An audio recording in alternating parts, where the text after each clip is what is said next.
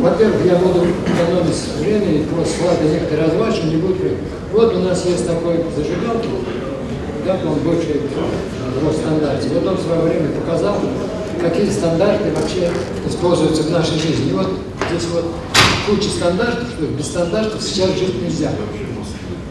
Дальше идет. Вот стандарт, основа. Стандарт – это основа интероперабельности, это основа взаимодействия. Все? Вот. Вышел закон. 162 о стандартизации.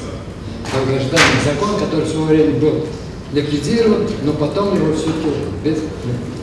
Кстати, вот Китай, США, ряд, еще ряд стран, ряд стандартов есть такие, которые говорят, они обязательны для применения. Как и раньше у нас в Евросоюзе было, несоблюдение стандартов преследуется по закону. Дальше.